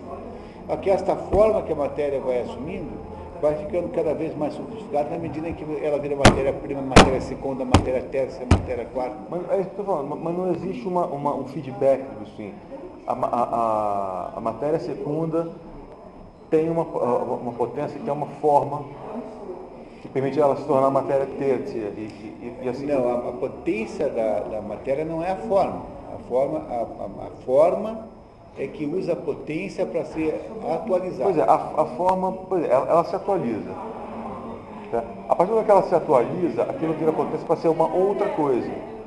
É, isso mesmo, porque ela é, ela é relativamente matéria em relação a outra coisa. Exatamente. É isso mesmo. E a coisa vai, vai, E que vai sempre, sempre girando. será assim, é isso mesmo. Porque há um processo de encadeamento em que aquilo que virou símbolo é de alguma maneira matéria para outra coisa, É. assim. Mas ele não deixa de existir como tal. Ele existe como tal, independente Naquele da- plano de- naquele plano de existência. Sabe uma coisa que eu, que eu sempre achei muito interessante? Essa ideia de que o homem veio, foi criado a partir do barro.